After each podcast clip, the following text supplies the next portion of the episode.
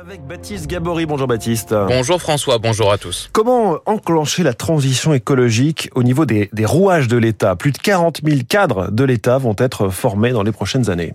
Euh, oui, et d'abord les cadres de la fonction publique d'État, 25 000 vont être formés les 18 prochains mois. Suivront 12 000 cadres de la fonction publique territoriale et 4 000 de la fonction publique hospitalière. Objectif, les former avant 2025. Un plan ambitieux salué par Adam Forêt, responsable des affaires générales du Lierre.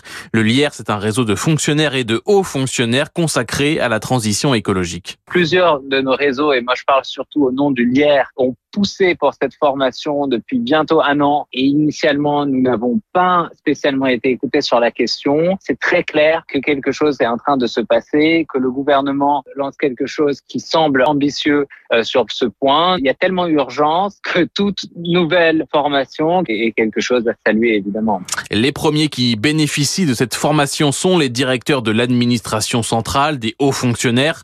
220 d'entre eux vont terminer cette formation dans les prochains un jour, Léa Falco est membre du collectif pour un réveil écologique qui avait participé à la formation des députés aux enjeux écologiques en juin dernier. Ce qui est intéressant avec cette formation-là, et en particulier celle des 200 euh, et quelques cadres qui arrivent, c'est que c'est des gens qui sont à des postes euh, décisionnels extrêmement stratégiques et structurants pour la place que va prendre la transformation écologique euh, dans l'État. La question là, c'est de pouvoir les mettre à niveau, leur donner une connaissance et une sensibilisation. La question n'est pas d'en faire des chercheurs, hein, mais une sensibilisation et un agrément suffisamment fin des connaissances écologique pour qu'ensuite ça puisse être décliné dans leur secteur. Des chercheurs, les hauts fonctionnaires vont en rencontrer. La formation est organisée en trois temps. D'abord un éclairage sur les grands rapports, les chiffres, le consensus scientifique, avec des experts par exemple les climatologues Valérie Masson-Delmotte ou Corinne Lequerré. Deuxième temps, des ateliers par exemple pour calculer son empreinte carbone.